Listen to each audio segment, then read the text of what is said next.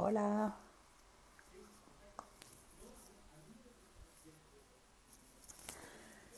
Mm, vamos a buscar a Sofi.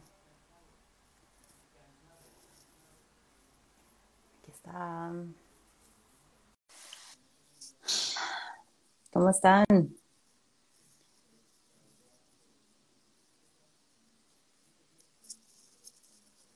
Ole. Hola. Hola. Ay, sí. Hola. ¿Cómo estás? Bien. Ahí me, ven bien. ¿Me oyes bien? Ujú. Ah, bueno, muy bien. ¿Tú a mí? Sí, muy bien. Perfecto. Súper.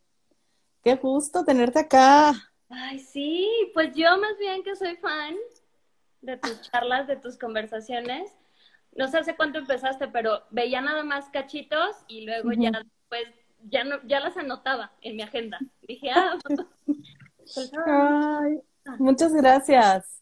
no, pues está padre, porque creo que es un espacio que, uy, que no siempre nos damos, ¿no? Como para Ujú. platicar de temas así como heavy, y luego, pues en pandemia menos.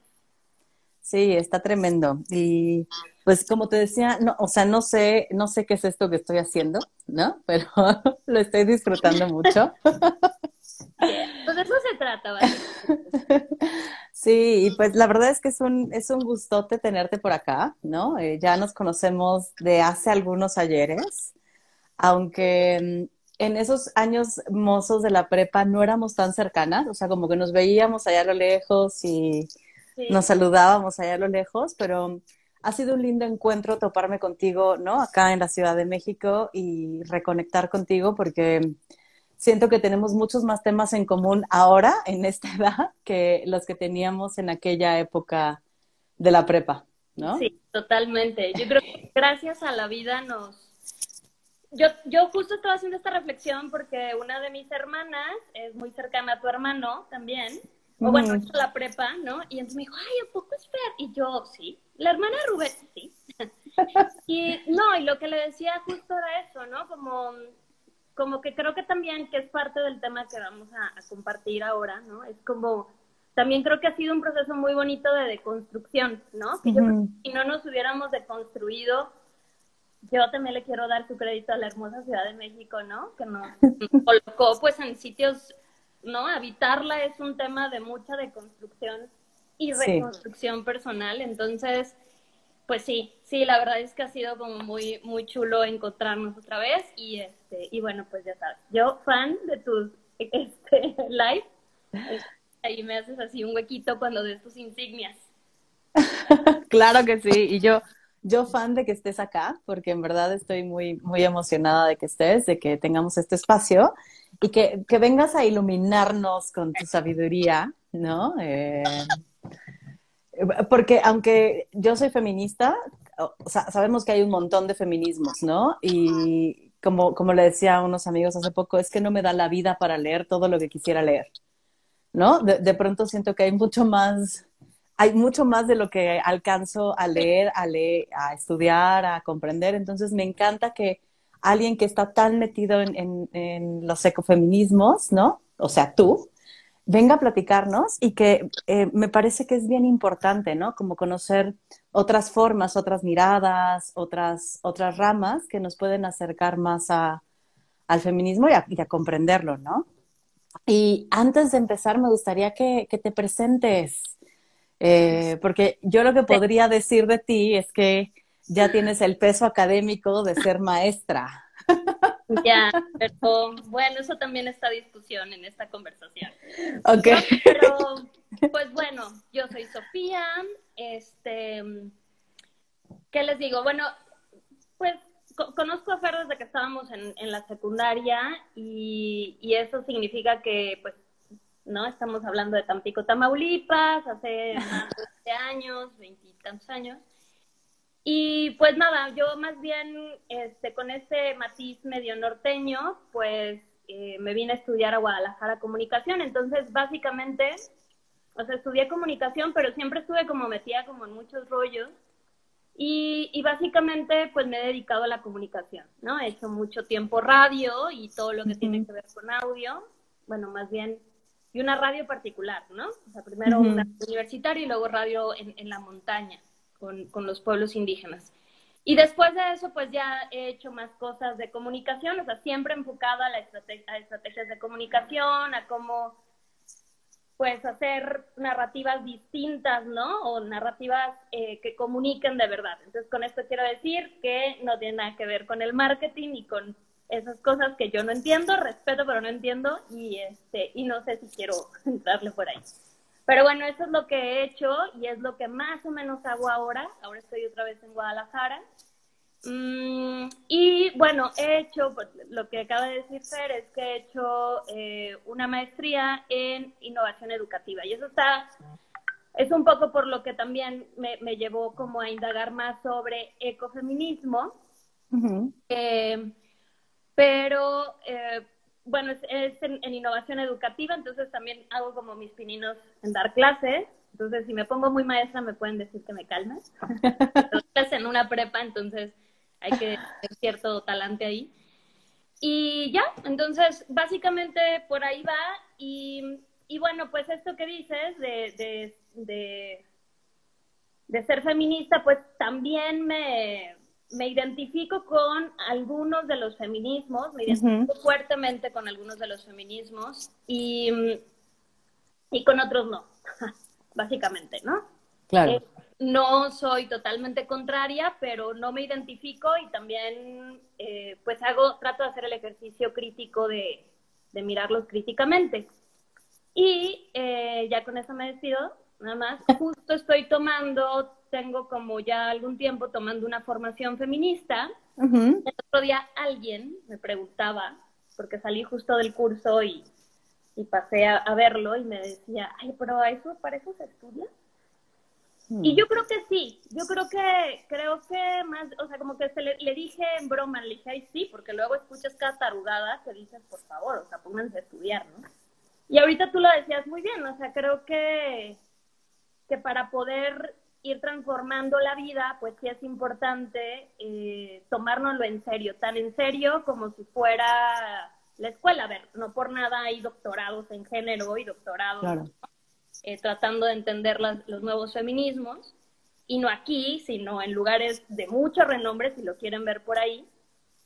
Entonces, pues sí, hay que estudiar y en eso, a eso me dedico y entonces, pues por eso me entusiasmé para, para entrarle por el ecofeminismo, eh, porque creo que es una, me parece que es un, una cosa de la que no hemos estado hablando mucho.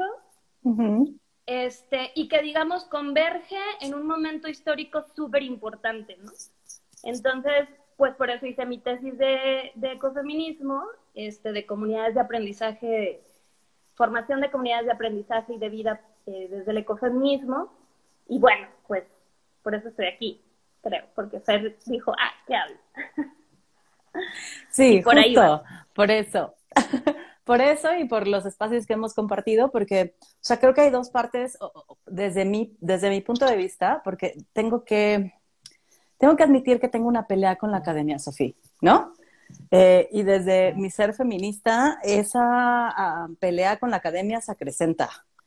Como la academia como un instituto que, ¿no? Define las verdades y, y dice lo que hay que hacer y cómo se hace y esta parte de demostración, ¿no?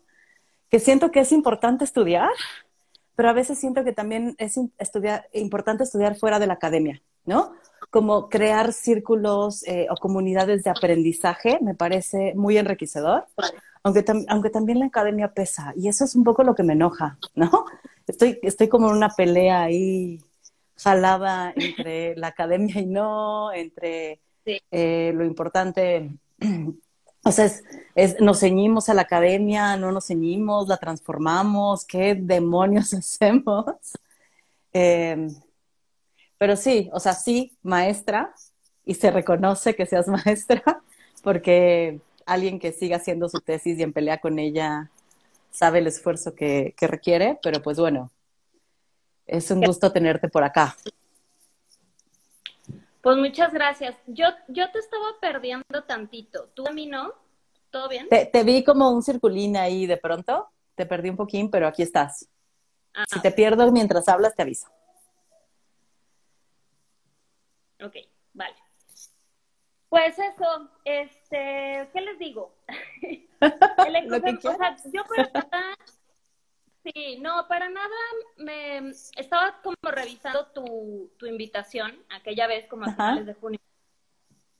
Y y decías, ¿no? Como mi experiencia en el, en el ecofeminismo. Y entonces dije, me van a quemar como las brujas de Silvia Federici, mm. obviamente, porque no tengo, o sea, en realidad es, es, y fue una de las críticas que yo, autocrítica que yo misma, ¿no? Tuve en, en la tesis, porque no, o sea, no hay una, el, el ecofeminismo es una práctica ¿no? Es una teoría, pero también es una praxis. Y entonces cuando digo praxis es un, un continuo estar eh, haciendo cosas, ¿no? Materializando la vida eh, o materializando este ecofeminismo. Y en, en realidad, pues vivo en una casa bastante estándar, en una metrópoli enorme, además vivo en las, o sea, en las orillas, este soy parte del club de los cotos, de los fraccionamientos que aquí en Guadalajara les encantan, este, es decir, como que no, va, mi experiencia no, no nos va a ayudar como mucho, ¿no? Pero lo que sí me, me, ha pasado es que me ha ayudado también como a reflexionar mucho, sobre todo en el tiempo y en el momento en el que estamos, ¿no? Entonces, pues de entrada, el, el ecofeminismo, yo estaba así como, claro, porque tengo mi, mi acordeón, porque claro. quiero cantar. pero, pero no, sí me gustaría como partir como de que no es el feminismo verde, o sea, no, no es el no es la cara del feminismo verde, ni la, ni la green, ni la eco, ni la buena onda. Y, y voy a decir algo muy fuerte y también como asumiendo que puede ser que haya feministas que, que así lo asuman, tampoco es el feminismo que nos que nos toca por ser mujeres, ¿no? Y con, e, con esto voy a como a profundizar más adelante, pero, pero no es este feminismo que, que, observa lo bello de la naturaleza y dice, claro, como la, la naturaleza es bella, yo también, y entonces la fertilidad, y, ¿no? Se aleja, o sea, el ecofeminismo que yo que yo he explorado, ¿no? Se aleja de eso para profundizar como todos los feminismos, ¿no? Para profundizar, para, para hacer una crítica muy seria. Y, y bueno, sí quiero decir esto, que, o sea, lo profundiza, hace una crítica, eh, pero que también puede ser que tenga esta cara eh, que en la corriente ecofeminista se ha llamado esencialista, que ahorita voy a hablar también de ella más adelante, pero... Okay pero bueno, en general, lo que sí es el, ecofeminismo, ¿no? Es una, es una crítica a una crítica muy seria a la, gemela explotación de las mujeres en este heteronormado, patriarcal, machista y la naturaleza, ¿no? Es decir, las, las ecofeministas empiezan a, decir, e, es que esto está parejo y está directamente relacionado, no es un sistema relacional. Entonces, eh, pues de ahí que las primeras ecofeministas, es decir, o bueno, como el término empezó ahí a sonar como por los años 60 y 70, que es muy curioso, porque empieza, tú lo debes de saber muy bien, justo en el mismo momento en que los feminismos radicales, de la diferencia, etcétera, empiezan a hablar de la libertad sexual de las mujeres. Es decir, no casualmente se empieza a hablar del cuerpo de las mujeres, ¿no? De esta posibilidad que tenemos las mujeres, o, no, o el derecho, ¿no? O sea, como a, resignificar nuestros cuerpos eh, desde la vida sexual, desde la plenitud de nuestra vida sexual. Eh, y a la par, algo que digo, yo creo que ahí hubo como de, todo el tiempo hay sigmas, ¿no? Pero como que ahí hubo una primera, un sigma de distracción dentro del feminismo. Es decir, pues las feministas, muchas feministas estaban luchando por eh, esto, ¿no? Los, los eh, derechos sexuales y reproductivos.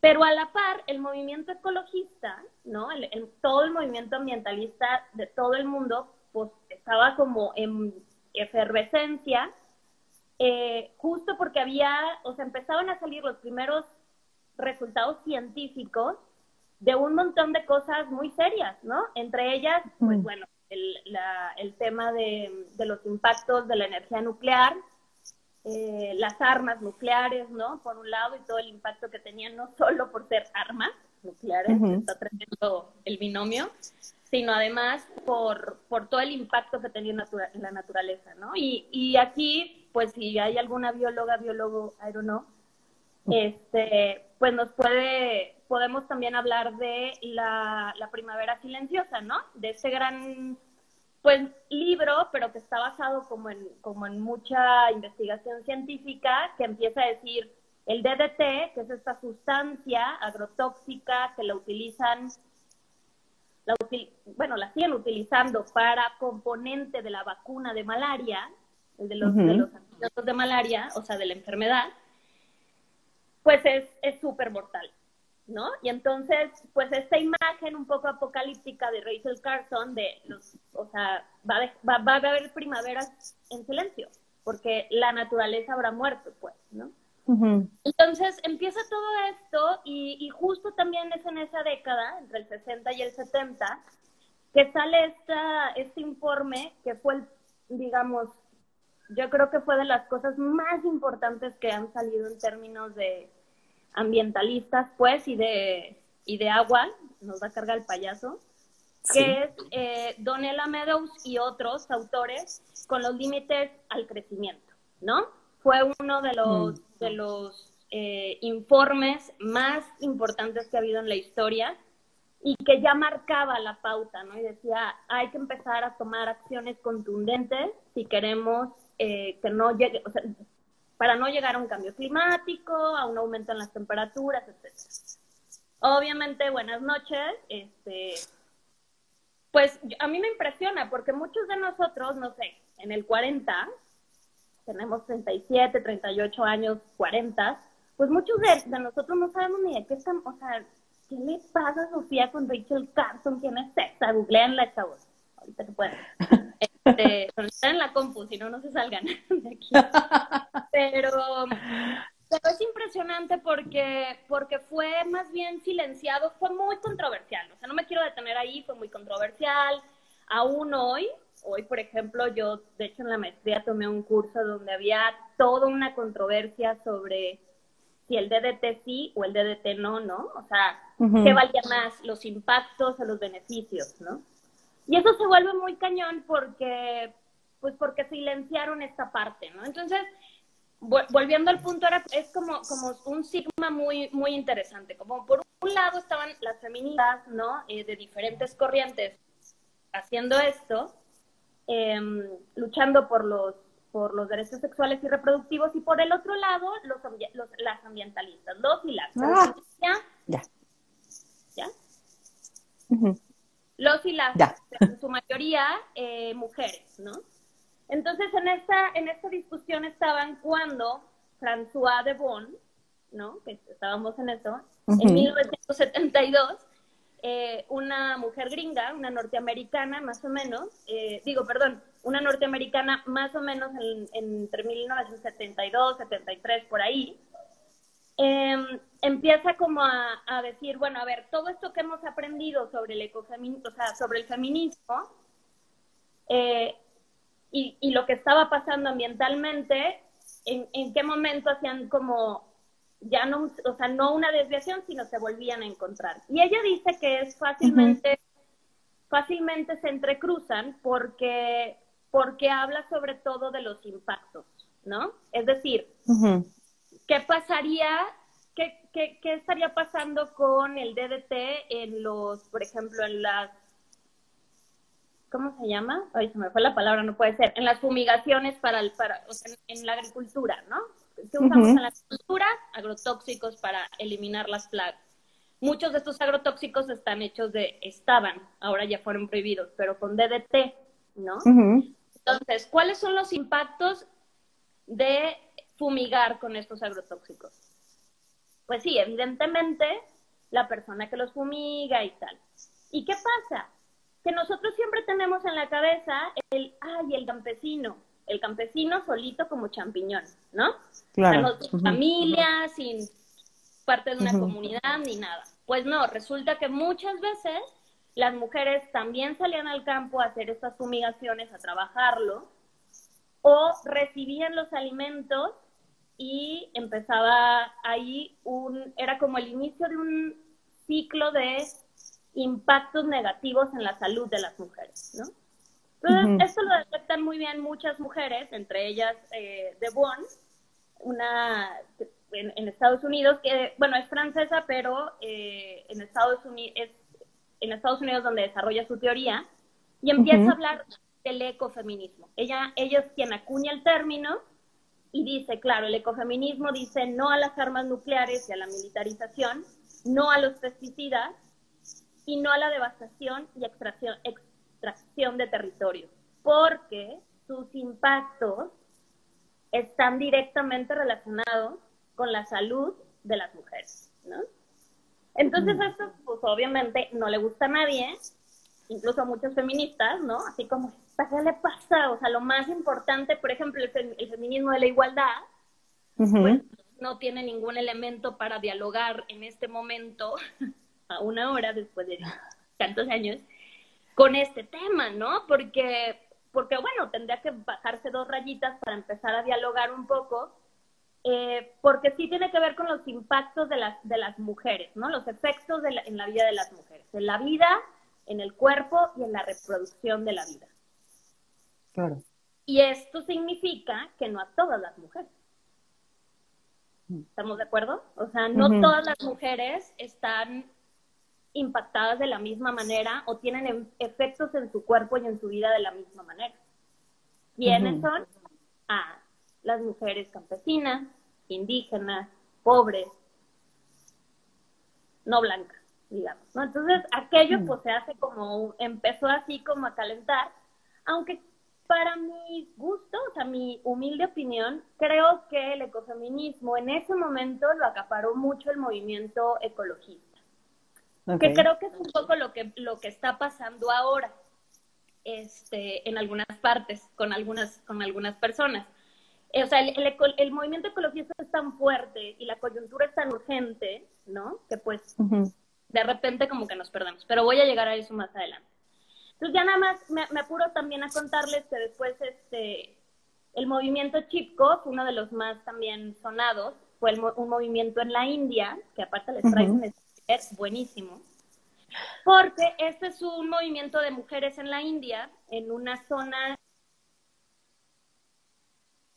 Ah. Sophie, no sé si soy yo, si, si es ella.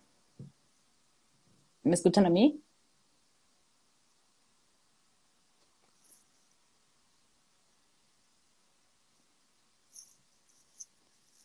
Ori.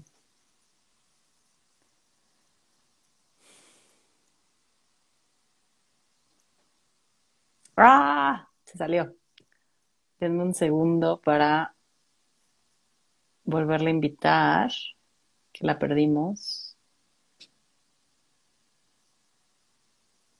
Aquí está.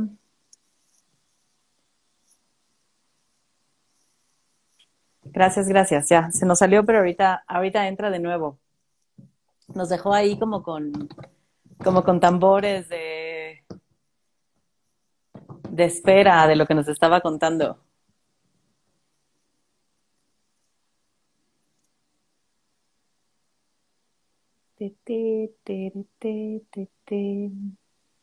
Es lo, es lo bonito y feo del Internet, ¿no? O sea, ella está en Guadalajara, yo acá, y lo bonito es que podemos estar aquí juntas. y lo feo es que así, sin más, se va por temas técnicos. Esperemos que entre de nuevo.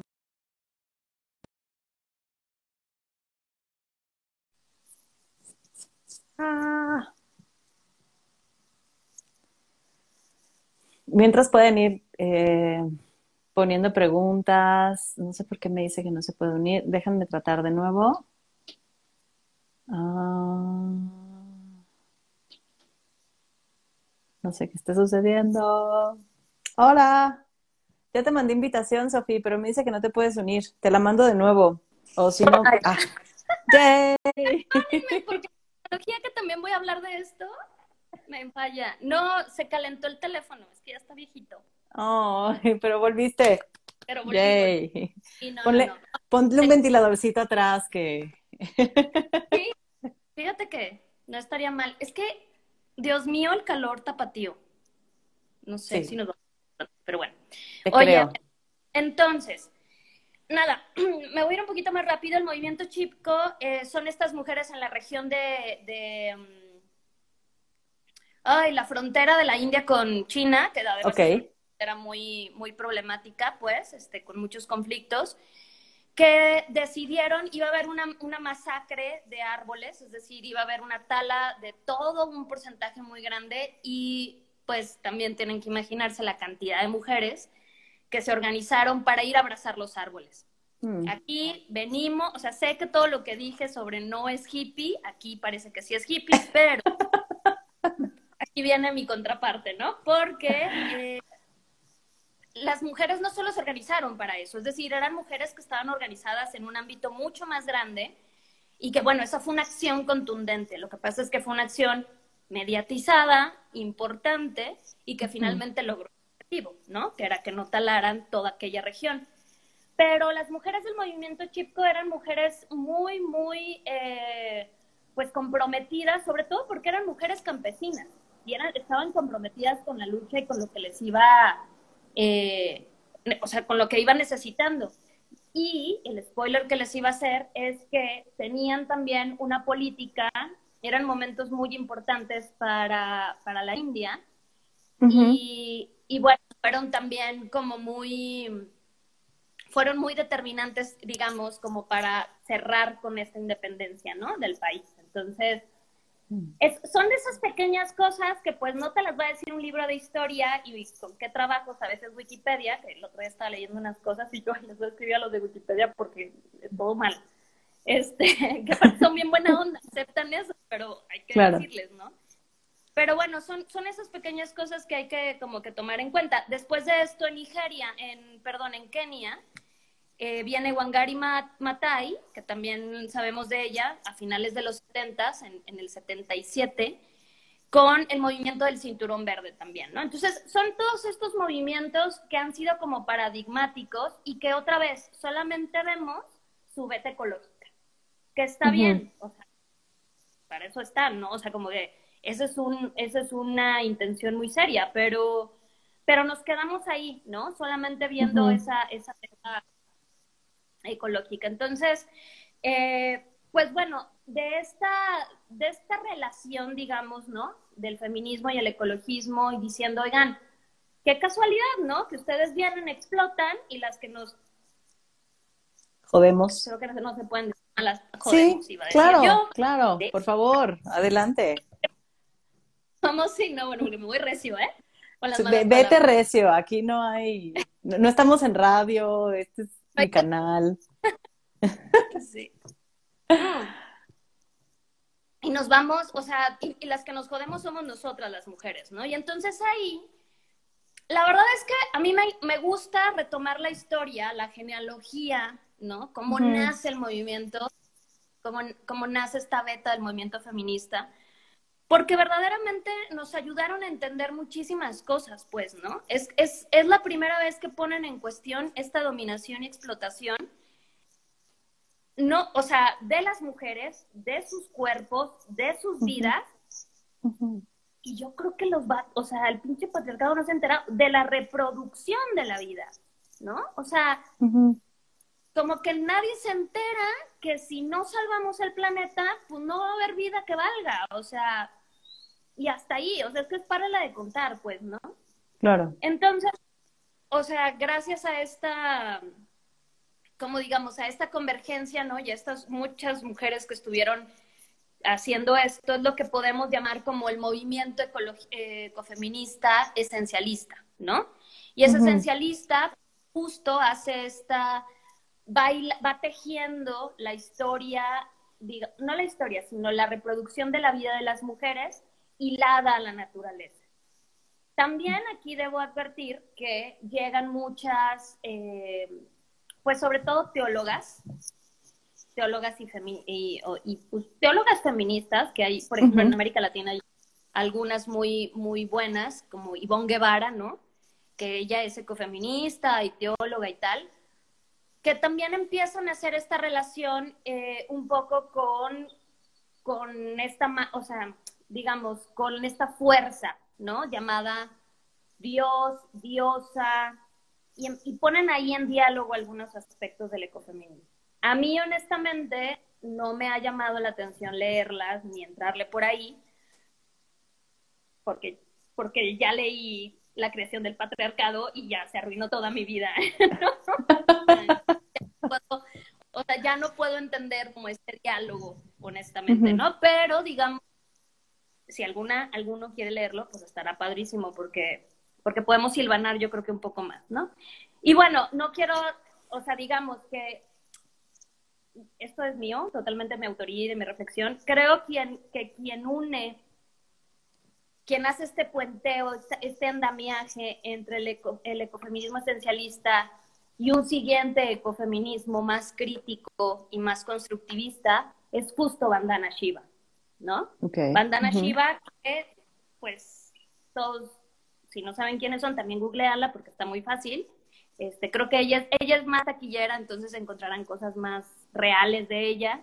este, pero que bueno, ha sido una mujer que ha entregado la vida a, a decir, o sea, esta vida puede ser distinta, ¿no? Y entonces a, hacerlo mucho desde ahí. Creo que Bandana Shiva es el puente porque reivindica el trabajo de la reproducción femenina, de la reproducción de las mujeres, perdón.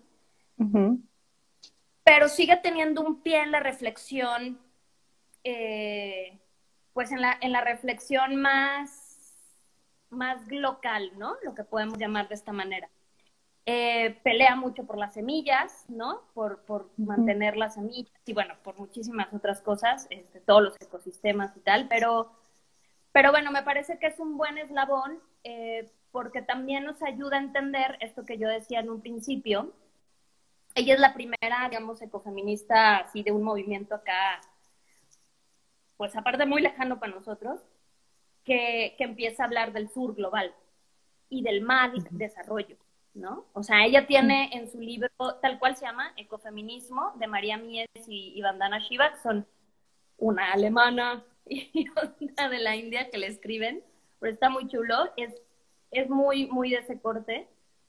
Y ahí es donde dicen, hay un mal desarrollo. Entonces, Vandana Shiva es, una, es la primera, digamos, que hace una crítica seria y muy fuerte a decir, a ver, esto no es gratis, esto no es casual, esto no son de unos malitos, esto forma parte de una superestructura con un desarrollo que parece que no tiene fin. Y que además, otra vez, rescata esta, esta tesis, ¿no? Esta hipótesis de, bueno, una hipótesis, o sea, tesis, ¿no? Súper comprobada de no es lo mismo las afectaciones para una mujer que está usando, mujer blanca, clase media, usando el Instagram en Guadalajara, Jalisco, que para una mujer rica. No es lo mismo, ¿no? Y eso hay que grabarlo, no grabárnoslo, porque creo que ese es, em, creo que ese es como un, un punto súper importante para entender el ecofeminismo y su propuesta también, ¿no? Y por dónde podemos irnos. Em, y bueno, esto, ¿no? O sea, la, para mí el ecofeminismo, digamos, con, con, toda esta historia y entender cómo se va puenteando ahora a un ecofeminismo constructivista, que es del que quiero hablar más, es como, o sea, para mí el ecofeminismo es un diálogo, ¿sabes? O sea, es una mesa de diálogo, mm. es una mesa en donde podemos conversar con múltiples feminismos. Me atrevo a decir que con casi todos. El casi, pues ya sabemos a quién nos referimos, pero sí, pero sí son importantes los casi, o sea, sí es importante, como me, decía, ¿no? En, la maestría platicábamos mucho eso, ¿no? Es, es tan importante quién está en tu mesa como quien no estar, ¿no? Claro. Y es importante que estos, estos, estos otros feminismos no estén porque, porque no, no entran en el diálogo, ¿no? Y, digamos, ¿con, ¿con, cuáles feminismos podemos dialogar? Pues evidentemente, mi, tesis está centrada casi en eso, en el diálogo que hay del ecofeminismo y el, el, el feminismo de la diferencia, ¿no? Este, porque entonces aquí se rompe la, como, como que hay una ruptura entre el feminismo constructivista y el esencialista, porque dice el, el, el, feminismo constructivista, a ver, pues sí, ¿no? Este, sí, es verdad, o sea, sí es verdad que los impactos son distintos. Eh, pero también es verdad que no podemos quedarnos en que la respuesta la tenemos las mujeres por ser mujeres, porque cómo nos construimos ser, ¿no? Y eso, pues, es súper relevante porque entonces pone en tela de juicio quién, quiénes reproducimos la vida. Sí, la reproducimos las mujeres. ¿Y quién más? Y es que entonces nos encontramos con que podemos ver a un montón de comunidades de hombres y mujeres que dan ¿no? la vida por seguir manteniendo la vida. Y entonces el ese es un ecofeminismo que puede observar a toda la gente que ha muerto, eh, asesinada, defensores de derechos humanos y de derechos ambientales, que son hombres, ¿no? Entonces puede mirar de manera distinta eh, todos los cuerpos que han sido conquistados y colonizados y que entonces ahora a partir de su expresión de género distinta pueden ser liberados, ¿no? Territorios liberados. Entonces a, partir de ahí dialoga con el feminismo queer o, ¿no? Entonces con los transfeminismos. Eh, entonces como, como que ahí me, parece que, que, hay una beta mucho más amplia de diálogo y entonces, eh, sin perder el foco, ¿no? Que es decir, o sea, seguimos siendo explotadas, oprimidas. Eh, y, y, la razón es porque, digo, hay múltiples razones, ¿no? Es, es multi, multifactorial, pero uno es es el mismo sistema que nos, que nos oprime, ¿no? Es, este mismo sistema y, llamamos al mismo sistema este sistema patriarcal, que echa mano del capitalismo para hacer una explotación tanto de la mujer como de los recursos naturales, ¿no? O sea, como de la naturaleza en general. Y, y lo hace primordialmente porque es una mirada antropocéntrica. O sea, yo no sé, aquí vamos a echar chat, nos vamos a destruir a medio mundo, pero eso si tú te acuerdes, en la escuelita nos decía que lo más importante del mundo éramos los seres humanos. Sí, claro. Y que la naturaleza estaba puesta para servirnos a nosotros. Blancos, blanquizados, ¿no? O blanqueados, porque a huevo tenemos que estar blancos. Claro. Entonces, a mí se me hace eso tremendo, ¿no? Porque aparte hace 20 años, o sea, digo, ahora mis alumnos no, no piensan igual, ¿no? Pero, pero hace no tanto teníamos la certeza de que, de que el mundo nos pertenecía.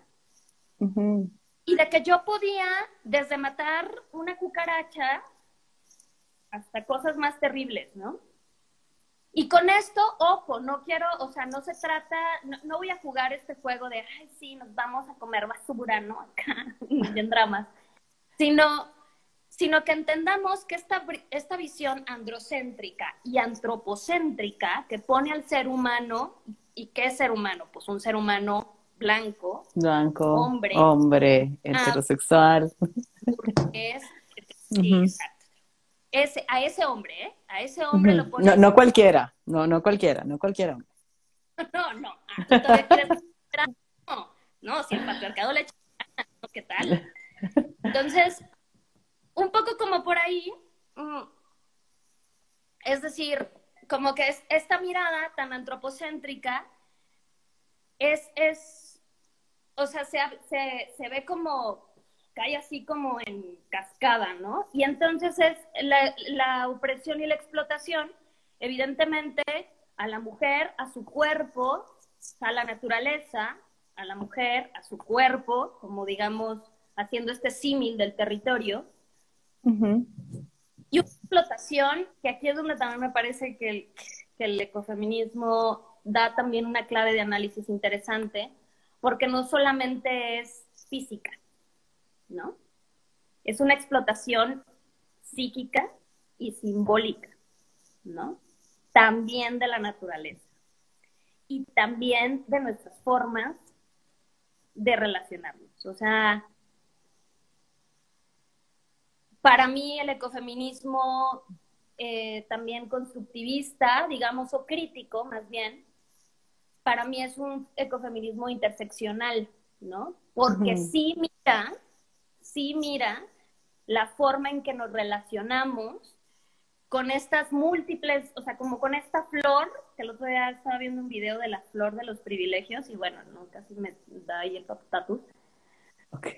Pero como con esta flor intersecta y se cruza, es decir, cómo son nuestras relaciones con la naturaleza, pero también con las otras y los otros.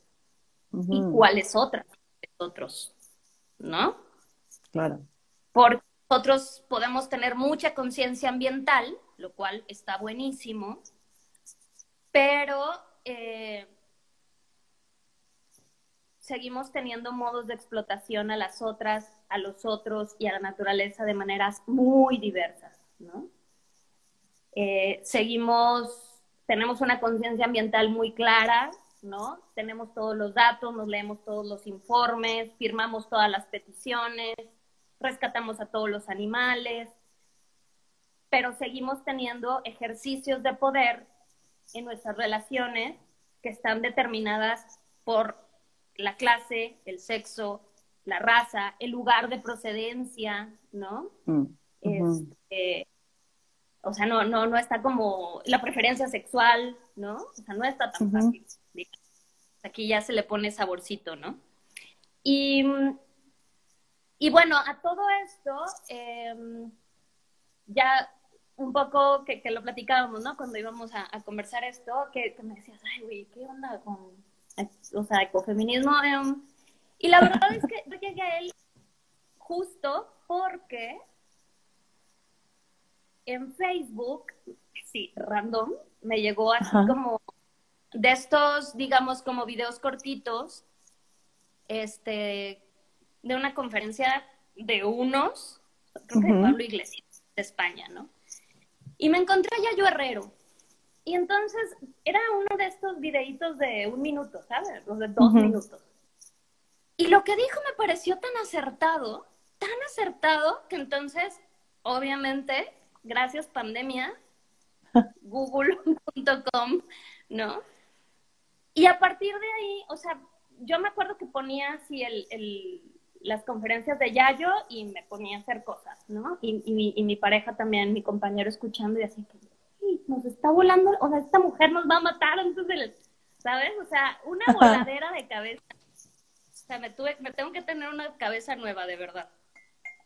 Y lo, lo, pongo así como en esos términos tan de wow, porque, porque justo es Yayo quien empieza como a hablar más de un, un ecofeminismo constructivista eh, Cayo Herrero es una, es una es agrónoma y es agrónoma y mm, no sé si también socióloga eh, española, Sagrario se llama, Sagrario Herrero, pero no la van a encontrar, entonces tienen que ponerle Yayo Herrero, que más bien es activista, ¿no? O sea, aunque, aunque eh, da clases de hecho en, en la, después me vengo a enterar, ¿verdad? Pero da clases en, en la facultad de Madrid, la Somos Aguas, que nada más les doy este dato porque para que vean, eh, Madrid es bastante, eh, tiene lo suyito, eh, derechito, pero, pero tiene, en la Complutense de Madrid tiene una facultad en Somos Aguas, así se llama la facultad,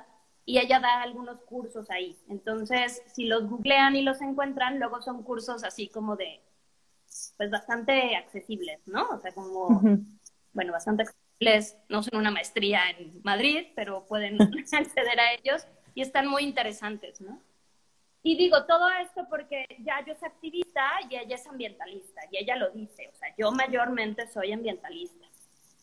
Este, bueno, soy ecofeminista, y ese nombre ecofeminista, pero le doy al, al, al ambientalismo más bien, ¿no?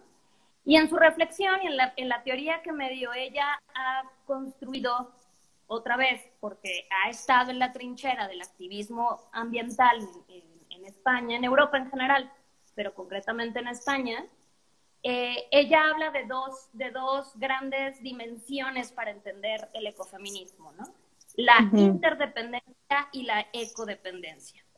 Entonces, para empezar, pues partimos, o sea, ahí rompe un paradigma muy grande porque es, yo ya no estoy al centro, ¿no? De la vida, sino que soy uno más de la vida. Y eso está muy tremendo porque, pues porque yo no sé qué, si quien nos escucha ya lo había medio ah, pensado así en el fondo, pero, pero se vuelve muy, muy fuerte porque lo que dice es, nadie puede vivir al margen de la naturaleza. Nadie. Y, si alguien conoce a alguien, ponga un, un puntito. Y es que eso a mí... Y es, a mí eso me hizo cañón sentido, ¿eh? Porque, o sea, justo le dije, Sophie, please, no quiero llegar en cero, aunque vas a hablar tú mayormente, quiero saber qué demonios, ¿no? Entonces me dijo, busca ya Herrero, échate, ¿no? Unos videos, y yo muy obedientemente lo hice, y eso me voló la cabeza, porque desde mi maestría, eh, el enfoque que yo tengo es relacional. Y al ser relacional, eh, reconocemos la interdependencia que tenemos con la naturaleza, ¿eh? O sea, no solo con los otros seres humanos, ¿no? Sino con, el otro eh, universal, ¿sabes? La interdependencia que tengo con cómo están acomodados los planetas, o sea, ni siquiera nos quedamos en la Tierra, pues, ¿no? O sea, nos vamos, nos vamos al cosmos, entender que hay algo mucho más grande de lo cual yo estoy dependiendo. Y eso a mí cuando entré a la maestría, eso me voló la cabeza porque dije, claro, esto es ser individualista. O sea, es una manera totalmente opuesta al, al capitalismo ¿no? y al individualismo de ver y concebir la vida. Entonces, cuando yo escuché esto de Yayo Herrera, dije, ¿por, ¿por qué demonios no había llegado con ella antes, no? O sea, como esto me hace todo el sentido, porque no somos seres individuales no, no somos seres que vivimos al margen de, de, lo que está sucediendo allá. Todo lo que sucede en este mundo y en, en este cosmos, todo tiene un impacto en mí. Y todo lo que yo hago tiene un impacto en todos los demás. ¿No? Exacto. quería decirlo porque me voló la cabeza cuando lo escuché. O sea, como haciendo esa conexión con mi maestría. Claro, y, y, por ejemplo, yo lo he discutido, o bueno, medio lo he puesto ahí con, con algunas personas leídas y escribidas. Y obviamente es como, ay, obvio, Sofía. Y yo, güey, pues qué tan obvio que, o sea, pero, pero realmente creo que no se entiende la profundidad de la propuesta, ¿no? Eh, Yayo Herrero sí, lo, lo, que sí hace es, eh, para. ¿Ahí me escuchas bien? Sí, te fuiste un segundo, pero ahí estás. Ahí está. Yayo Herrero sí lo separa porque dice que, o sea, y, entiendo, digo, no, no da la explicación, pero entiendo por qué lo hace, porque sí es importante ver cómo la beta, a ver, también quiero decir, y que también voy a dar el crédito, evidentemente, porque esto no es una, el ecofeminismo no nace solamente de este activismo, ¿no? Hay muchas personas y muchas mujeres, y digo personas en general porque son hombres, mujeres y y otras, otras eh, expresiones, em, que han hecho mucho trabajo, sobre todo en, en los términos de, de como del ecologismo profundo, ¿no? ¿Ahí me escuchas? Sí, sí, sí. Es que, ¿sabes que Cuando me llega en WhatsApp, mi, mi teléfono saxaguea acá. Diles, que, diles que te este, manden mensaje después. Ya, yo pensé quitar el WhatsApp por un momento, ¿eh? Pero bueno, ya para la próxima. Este, mm, o sea, perdón, me quedé pensando, como, como lo hace mucho, eh, mucha gente, muchos filósofos con la ecología profunda y todo el tema ecosocial, pues, ¿no? O sea, hay mucho trabajo que, que, que, se ha como hecho en torno a entender qué está pasando, eh, justo esto, con las relaciones y el medio ambiente. Pero bueno, el, ecofeminismo que Yayo propone, o lo, que propone Yayo es decir, a ver, pensemos que somos seres ecodependientes e interdependientes. Y con ecodependencia nos referimos a que, lo que ya mencioné, ¿no? No hay nadie que pueda vivir eh, al margen. Al margen de la, de la naturaleza y de lo que, lo que le proporcionan, ¿no? O sea, agua, alimentos, minerales, etcétera, ¿no? Eh, y, justo em, acabo de ver, justo para preparar esto, vi una conferencia que dio en, la Unión Europea, en el fondo, en el, ¿cómo se llama? Pues sí, en, el, en una de las mesas de trabajo que tienen eh, la comunidad europea, le invitaron y, y ella como que explicaba, ¿no? Es decir, en la naturaleza hay agua, tierra, alimentos, minerales, eh, petróleo, ¿no? Y a todos, a estos elementos se les llama bienes fondo de la naturaleza, ¿no? Eh, que están, y, se les llama así, entendiendo que son los, los bienes fondo que tienen un límite. Es decir, se acaben, se acabaron lo que nosotros en la primaria conocíamos como no renovables, digamos, ¿no? Entonces, para poder hacer la vida, ya yo dice, a ver, están estos, estos, estos recursos, o sea, todos estos elementos, digamos, ¿no? Todos estos bienes fondo de la naturaleza, porque se ha quitado un poco la idea, y esto también ha sido un trabajo global muy grande de, de dejar de hablar de recursos, ¿no? Porque otra vez la palabra recurso nos remite a una lógica capitalista, ¿no? una lógica. A ver, ¿cuál es tu recurso? Recurso humano, ¿no? ¿Usted, ¿Usted qué recurso humano es? bueno, pero es otra de conversación. Entonces, llegamos, estos bienes fondo de la naturaleza que son no renovables, eh, con la crisis actual, a la crisis ecológica actual, se ha, se ha visto, se, se, han medido, porque se miden, ¿no? Año con año, que ya llegaron a un límite. Y no llegaron a un límite, o sea, hace dos años, hace tres, ni hace cuatro, ni hace cinco. Llegaron a un límite en la década de los 90. No, hace 30. Ajá. Entre 25 y 30 años. Es decir, desde hace 25 y 30 años, señoras, señores, señores, señores, ya mi planeta. O sea, y dice Yayo Herrera, eh, Herrero, perdón, y, no es mi opinión, es un dato. Es un dato concreto, ¿no?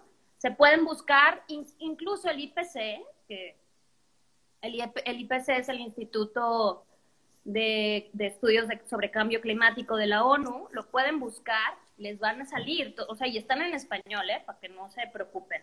O sea, ahí están, ¿no? Entonces, todos, lo que dice Yayo es, ok, o sea, todos estos bienes de la naturaleza ya llegaron a su límite, ya no hay, o sea, el metabolismo actual del planeta ya no tiene forma de que se regeneren, porque esa es otra. También aguas, cuidadito. Yo vengo de una escuela que le apuesta a la regeneración ecológica, o sea, la regeneración ambiental, pero hay que tener cuidado con esa palabra, ¿no? Porque, ¿qué significa crear las condiciones para la regeneración? ¿No? Significan un montón de cosas que ahorita les voy a contar y que no es la regeneración que se ha instalado en nuestra cabeza al ritmo que se instala, o sea, al ritmo en el que vivimos. La Tierra sí se puede regenerar, pero a su ritmo, que no es el ritmo del capitalismo, ni es el ritmo de subirte, como lo explica eh, Yayo Herrero, en, España, entre Madrid y Barcelona hay un tren bala, o bueno, no se llama bala, pero que, yo me acuerdo que la primera vez que me subí, yo dije, ¿cómo que vamos a 340 kilómetros por hora? Bájenme aquí. no, posible. O sea, se me va a volar los sesos. No, pero sí Entonces, esa velocidad no es. ¿Ok? O sea, también tenemos que tenerlo súper claro. Entonces, ya yo dije, todo eso tiene que ver con el modelo económico y el modelo de vida que tenemos ahora, ¿no? No podemos, es decir, es, esta, es, esta terrible, digamos, como, como crisis climática, esta crisis ecológica, porque no solo es climática, ¿no? Perdón ahí, es una crisis ecológica que vivimos todos los días, todo el tiempo no es una casualidad y, bueno, pues con esto, y también quiero decir que hay unas teorías, también lo, pueden revisar ustedes si quieren, que hablan sobre pues que el calentamiento global y la crisis, sobre todo la, climática, es un efecto natural. Evidentemente hay controversia, ¿no? Y evidentemente hay controversias de gente muy poderosa entre una y otra posición, pero ese no es el debate que está ahorita, ¿no? Lo que les quiero decir es que Sí, dime. Eh, o sea, y es, o sea, sí, como puede ser natural, el tema es que lo aceleramos. ¿Sabes? Como. ¡Ah! ¿El tema es que qué? Tampoco te enojes, ¿eh? No, el tema es que lo aceleramos. O sea, porque claro que eh, el, ¿no? Como la Tierra eh, va, va, cambiando, ¿no? O sea, como naturalmente va cambiando y los climas van cambiando, y han existido extinciones masivas previas a que llegáramos los, los seres humanos. Eh, pero sí es algo que hemos acelerado a partir de la explotación, el consumo, el que nos vale un pepino, porque al final el capitalismo es hacernos más rico a costa de qué, de lo que sea, de los cuerpos, de la naturaleza, de, ¿no? De los cuerpos en general, de la explotación de otras y de otros y de otras para, para tener más. No importa lo que me acabe en el camino.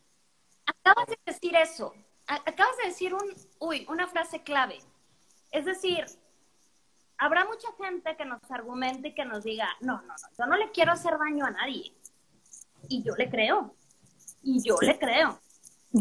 El tema es que yo no le quiero hacer daño a nadie, pero mi dinámica de vida es opresiva y de explotación. Ah, que eso le cueste a mi, o sea, al perro, a la naturaleza, al señor de la basura, a, ah, pues, pero no era mi intención.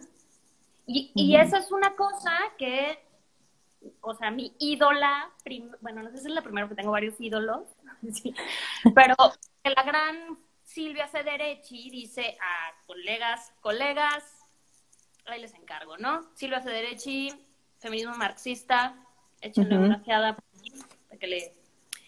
En fin, lo que, lo que, lo que me parecía muy interesante que, que también eh, quería también quería rescatar de lo que dijo un poco ya yo, o sea, un poco para seguir entendiendo este tema de la crisis ambiental, de la crisis ecológica, tiene que ver con, eh, con, con, esta, con un poco en esta lógica que decíamos de nuestras dinámicas de opresión y de explotación súper normalizadas para todo y para todos, eh, están insertas, y ella ponía el ejemplo de Madrid, ¿no? Yo no sé si los que nos escuchan conocen Madrid, pero puedo pensar en cualquier ciudad, ¿no? Puedo pensar en, en la Ciudad de México, puedo pensar, aunque la Ciudad de México tiene dos, tres salvaguardas que lo rescatan del, del desmadre, pues, pero, pero digamos, pensemos en Ciudad de México o en Guadalajara, grandes urbes, en Monterrey, por ejemplo. Piensen, las y los invito a los colegas que nos están escuchando, piensen en qué cosa se produce en estas ciudades o en la ciudad en la que viven que sirva para estar vivo. Que, no se vale, no se vale, y no se vale tener vecinos buena onda.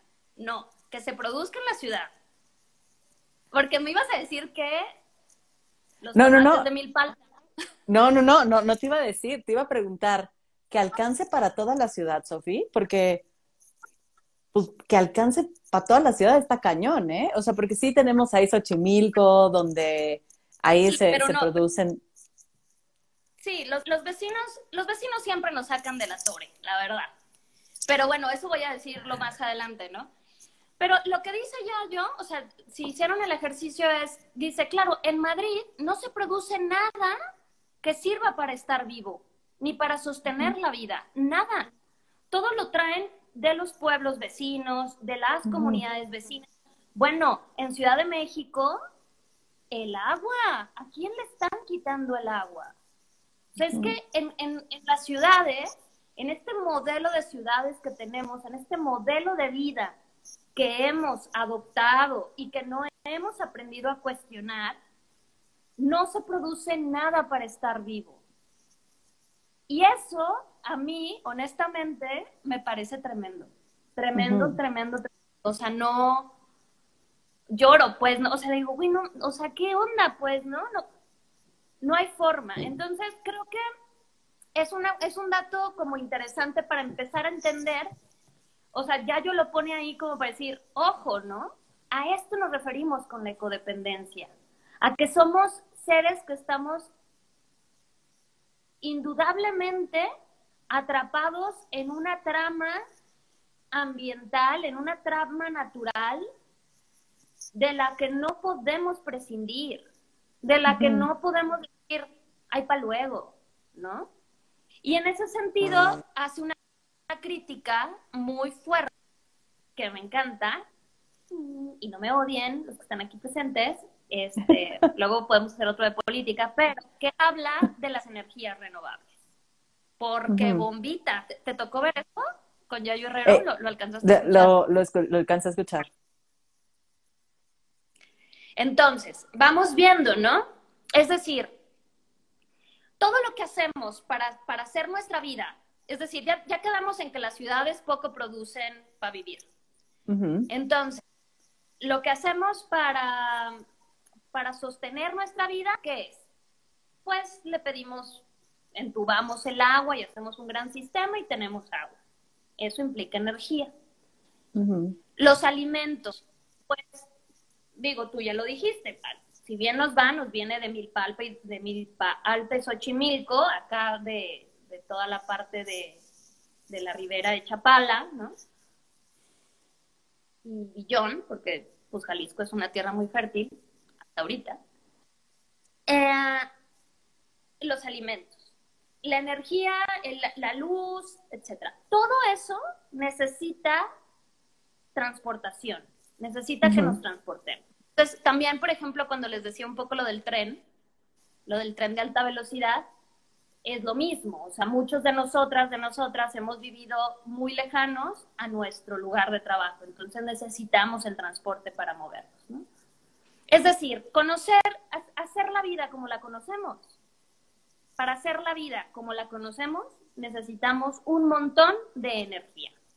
Y la energía, aún hoy, en este momento de nuestras vidas, la mayor cantidad, no la mayor, o sea, casi en su totalidad de energía que mueve al mundo, así como lo mueve, a la velocidad que lo mueve, con los privilegios que lo mueve, con las comodidades que lo mueve, usa petróleo. Tremendo, horrible, guácala. Pero es la verdad. Entonces Ujú. yo las, o sea, a mí me da risa cuando la banda se super acá pone, ¿no? De Juan Escutia, para decir, no, es que las renovables. Y yo, ay, amigo, o sea, amigo, date cuenta, las renovables van a servir para que prendas tú tu tele, tu modem, ándale pues. o sea, ¿sabes? Y ya. Porque las renovables todavía no tienen la capacidad para mover al mundo como nosotros queremos que lo mueva. No sé si me explico. Claro. Y eso Y- y ya lo que- yo No, no, es, y es que lo que, me, lo, lo que me quedo pensando es que eh, el tema es que la investigación de energías y de todo siempre va ligado a qué tan, o sea, qué tan redituable es. O sea, la investigación siempre es capitalista. Y entonces es, podríamos encontrar otro tipo de energías que, ¿no? Que, que podríamos generar, pero si no son tan redituables, que justo lo pone ahí, ¿no? Si no son tan reditables, pues ¿para qué o sea, ¿para qué le invertimos? Si no voy a seguir ganando tanto. Y está cañón. No, y, y eso te, ahorita es, es como la tesis esta que quiero decir, y nada más voy a dar unos datos rápidamente. ¿Qué es lo que pasa? que aparte está súper interesante. En el siglo XX, y ya yo da, la, da las estadísticas, había una, a ver, hay una cosa que se llama eh, tasas de retorno, ¿no? Que es decir, lo que inviertes y lo que te regresa.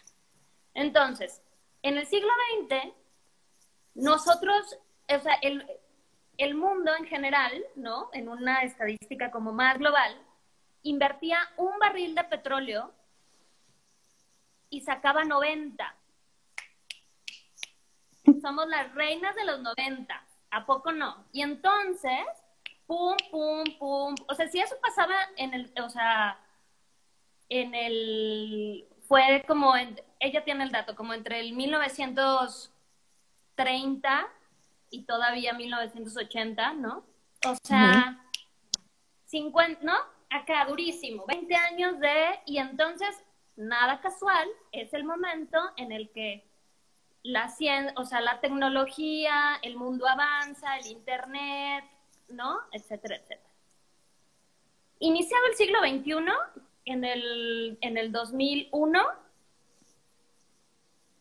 empezó a hacerse la estadística, bueno, siempre se dice, se estuvo haciendo la estadística y ahora hay un barril de petróleo, o sea, nosotros necesitamos meterle un barril de petróleo porque obviamente pues las excavadoras y las plataformas de Pemex que vemos en nuestro rancho y en Campeche y tal necesitan energía, pues bueno, le meten un barril de petróleo y sacan 15. Entonces, pues es que el petróleo se está acabando, qué grave. Pero no se está tan acabando. Todavía hay mucho petróleo. Terrible, pero ahí les va, ahí les va, porque después no digan que. Venezuela. ¿Casual? Siria, Libia, Irak, Irán. Qué casualidad, ¿no? Pura gente revoltosa. O sea, ¿saben? Esto me hace ah, porque digo, a ver, no vamos a hablar de teorías conspiracionistas ni nada, porque eso, eso está tremendamente arreglado. O sea, no hay punto. Entonces, necesitamos petróleo, hacemos guerras, ¿no? Y guerras donde hay petróleo. Pues ya, ya nos dimos cuenta que no hay que meter a todo el mundo a la guerra, nomás que hay que ir donde está, ¿no? Entonces, lo que, lo que ya yo explica es bueno, si nos ponemos con las energías renovables o con las alternativas, está bien, está bien. Vamos, o sea, no, está en contra de ellas. Y yo tampoco estoy en contra de ellas. ¿No? Personalmente creo que son alternativas viables y que además yo conozco proyectos muy hermosos que las, las, las energías alternativas le han podido dar vida digna a muchísima gente en este país, ¿no? Este, no como quisiéramos, porque somos muchísimos los pobres, pero, pero hay gente que, hay comunidades que han visto su vida diferente porque tienen placas que pudieron, eh, ya por diferentes razones, financiar o no, pero que las tienen. Pero lo que quiero llegar es que no da para toda la cantidad de personas que somos y para seguir teniendo la vida que tenemos, no la da un, vamos a hacer otra vez el de, el de el ejercicio de barriles. Si fuera una energía eólica, esta de por lugar poca más, o sea, con un montón de viento, un barril nos daría 20 o 25. La solar térmica, un barril nos daría 10. Y bueno, eso que estamos aquí en un lugar privilegiado, ¿no? Que es México. La fotovoltaica, 1 por 15. Y el biocombustible, que no existe, sáquenselo de la cabeza, porque eso es más bien una explotación al campo. 1 por punto 1, es decir, se pierde haciendo biocombustibles. Forget it, olvídenselo, sáquenlo de la cabeza, hay gente muriéndose de hambre, ustedes no tienen por qué pedir biocombustible, ¿no? Entonces, todo esto como que complejiza el tema, claro, porque dice, o sea, no es tan sencillo, ¿no? Y, vuelve a remarcar porque dice, aunado a esto, podemos entender otra vez, ¿no? En una reflexión ecofeminista que esté sentada en la mesa de diálogo con los demás feministas y que sea interseccional, vamos a poder entender que la que las energías renovables pueden jugar un papel muy perverso en los próximos años por venir, ¿no? Porque si no va a poder tener la capacidad que tiene el petróleo para mantener la vida que tenemos, entonces la vamos a tener que decrecer. Y si la vamos a tener que decrecer, ¿quién la va a decrecer primero? Claro, claro. ¿Quién la va Los a pobres. primero? Los pobres, Los pobres. como siempre. Totalmente. Y entonces lo que dice Yayo es aguas, aguas, porque entonces nuestras, nuestros, nuestros rollos súper, ¿cómo le llama ella? Este, energía renovable, no, este, ay, se me fue el rollo, en, en una conferencia lo dice, sea, podemos llegar a un tecnofascismo brutal, brutal, brutal, o sea, no inimaginable, ¿no? Porque entonces, de estos 20 que me da la energía eólica, pues yo los voy a querer para mantener mi estilo de vida y mi vida como la conozco, por sobre quien sea. Yo no le quiero Claro. a nadie, por sobre quien sea, ¿no? Ay, qué tremendo, Sofía. Está, está tremendo porque creo que aquí nada más abrimos boca y ya se nos, de hecho ya nos pasamos de tiempo, pero no hay problema porque no tengo a nadie ahorita. Este, pero No. está cañón porque, porque, o sea, creo que lo que a lo que nos invita es a cuestionarnos qué opresiones estoy yo, ¿no? Como teniendo en mi día a día, ¿eh? Y qué, qué explotaciones de las cuales me puedo hacer responsable, porque tú decías al inicio, es que pues yo vivo, ¿no? Como en Guadalajara, en una gran urbe, en un, ¿no? Como no hay, no hay mucho que haya hecho con el ecofeminismo, pero creo que el, el simple hecho de empezar a cuestionarnos y ver maneras, buscar formas, creo que ya es un gran ejercicio, Sofía. No sé. Sí, sí, sí, sí, no, yo, yo me, me da como, o sea, yo justo estaba pensando como en esta parte, ¿no? Cuando, cuando ya yo expone mucho su- sus teorías sobre, eco- o sea, sobre codependencia e interdependencia, y ya nada más lo quiero ligar con esto para también concluir, es que en la, interdepend- en la interdependencia también dice, también somos seres que no podemos vivir solos y que solo, solo hay que pensar que hay momentos en nuestra vida, como el nacer o como el morir, que necesitamos sí o sí de los cuidados vitales de alguien más.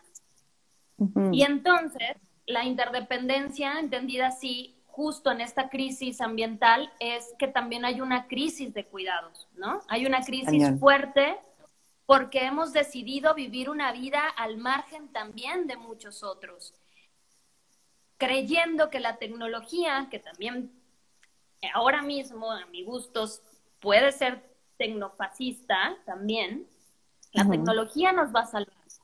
Y sabemos que no es cierto. Y aquí, con esto, eh, digo, sobre, sobre la, sobre la eh, interdependencia hay como muchísimo más, ¿no? Pero evidentemente creo que el tema de la interdependencia, como lo presenta Yayo, que es sobre un tema de una nueva ética del cuidado, la han podido hablar muchísimas otras feministas, Amaya Pérez Orozco entre ellas, que habla de una ética y una economía de cuidados distinta. Muy bello también su libro, búsquenlo. Este, se anuncia Tempestad, se llama, y está descargable en, en- en internet. Pero bueno, a propósito de esto, ya nada más es como, como tenemos ciclos, o sea que eh, la, la gran pregunta que ya yo, Herrero, di- dice es, ¿cómo vamos a sostener la vida? ¿Cómo vamos a sostener la vida sabiéndonos ecodependientes, interdependientes, con una crisis como la que vivimos ahora? ¿Cuáles son las maneras en las que queremos sostener la vida? Que es lo que un poco me llevó a hacer la tesis que, que hice, ¿no? O sea, esta pregunta de qué posibilidades hay para sostener, no la vida como la conocemos porque la queremos esta, ¿no? Sino una vida que sea, dice ya yo, una vida que sea vivible, una vida que merezca la pena vivirse, que Uf. merezca la pena compartirse y disfrutar y gozar Y, y, ya la última, última de verdad idea es que justo estoy estudiando a Federici con, con el reencantamiento del mundo, eh, que lo acaba de lanzar. Y, y, es muy bello porque Federici no lo dice, no, no dice ecofeminismo, que luego voy a investigar qué está pasando por ahí. Pero, pero su, prácticamente todo su libro, que ella es marxista y que, bueno, hace una crítica muy dura al tema del trabajo, lo sabes bien, al trabajo doméstico, o ella justo dice, ¿no? Habrá que reencantar el mundo. Habrá que pensar nuestros cuidados, nuestro trabajo, nuestro sostenimiento de la vida de otra manera, porque sí es posible. Y para muestra, pues, las mujeres increíbles que nos hemos topado. Entonces, pues ya, se los dejo ahí. Háganse su pregunta, cómo quieren sostener la vida, porque está cañón. Y, lo que está cañón es, o sea, es, la es el complemento, Sofía, ¿no? Es el cómo sostener la vida en una vida que valga la pena vivirse. Porque si te soy honesta, no solo yo, sino amigas, amigos, pacientes, ¿no? Consultantes, muchos hemos llegado a decir, ¿y, ¿y, vale la pena esta vida donde trabajamos todo el pinche día y no tenemos vida para nada más? O sea, donde me entrego a un trabajo que me da para comer y pagar la renta y eso es todo. ¿Vale la pena una vida así? Y está cabrón, porque vivimos, sobre todo en grandes urbes, vivimos súper aislados, alejados de los demás, ¿no? No hay comunidad o es difícil crear comunidad.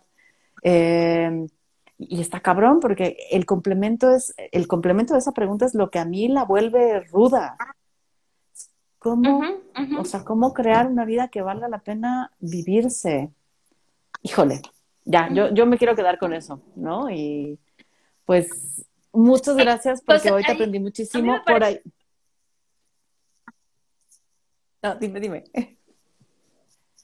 Ah, no, no, no, que, que, que para mí también es como importante dejarnos, o sea, dejar esta pregunta y, y explorarla y o sea, dejarnos incomodar por ella, pues, ¿no? Porque creo que en la incomodidad es donde encontramos las respuestas y las estrategias, ¿no? Y yo he conocido a gente que después de estas preguntas han cambiado su vida porque, porque saben que no la quieren vivir como la están viviendo, pues, ¿no? y, y bueno, pues, sobre todo si queremos dejarle buena tierra a los que van a llegar o ya están llegando, está bueno ahí. Pero pues muchas gracias, Fer, perdón por pasarme. Yo te dije. No, no te preocupes.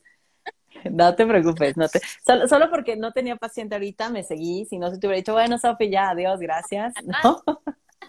Todo confabuló para que nos pasáramos de tiempo. Y por ahí preguntaron libros o autores, autoras que recomiendes como para entrar al ecofeminismo. O sea, ya vimos que Yayo Herrero es uno que recomiendas, una, una que recomiendas. Lo, lo pueden súper encontrar o sea, tiene, yo la verdad,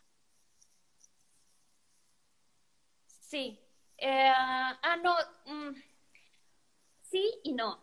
Es que no me acuerdo cómo se llama. Pero busquen una conferencia, una conversación que dio, de hecho, por Zoom, casi iniciada la pandemia, si no me equivoco, fue en marzo del 2020. Eh, y pónganla así, ya yo Herrero, marzo 2020, porque ahí hace además un análisis súper detallado de lo que está pasando con la pandemia y la crisis climática. Entonces está súper interesante. Pero si quieren seguir como, como el tema, también lo mencioné a otra que es muy, muy, muy importante. Ella sí es académica, se llama Alicia Puleo. Okay. Eh, ella también es española, también es eh, feminista constructivista y está ella más bien es filósofa de la Universidad, eh, creo que de, la Complutense de Madrid, y ha hecho cosas súper interesantes y tiene unos libros muy bellos en donde sí hace académicamente un análisis del ecofeminismo. Y luego todo lo que les digo, busquen a Federici porque además en este último libro del reencantamiento, eh, reencantar el mundo, eh, vale la pena vale la pena y justo, les digo porque lo, justo lo estaba leyendo y, y ella, bueno, no habla tal cual de ecofeminismo, pero sí, sí van a encontrar cosas muy, muy chulas sobre eso. Sobre, sobre todo el tema de los cuidados. Es que creo que se conectan ahí el, el feminismo, ¿no? Marxista con, con, los ecofeminismos, ¿no? Porque hablan de explotación, ¿no? De, del capital y, y tal. Pero bueno, ya, Sí, sí. Ya creo que tendríamos que hacer otro para seguir hablando, ¿no? Pero pues te agradezco un montón haber estado por acá. Eh, neta, No, te, te aprendí un montón y pues muchas gracias por compartirnos tus, tus saberes. Eh, y pues esperemos que vengas pronto. Muchas gracias a quienes nos acompañaron. Sí, gracias a quienes estuvieron todo el rato, muy bien. Eh, les Sí, muy bien. Bueno, no, muchísimas gracias a ti, Fer. Estuvo padre. Este, me hiciste otra vez tomar así todos mis apuntes. Y bueno, pues yo la verdad es que muy contenta de poder hablar de esto. Creo que es importante que cada vez se hable más, se socialice y, y repensemos el mundo, reencantemos el mundo. Entonces, pues Reencantemos así el estará. mundo. Mando un abrazo. Otro de regreso. Nos vemos. Bye. Bye.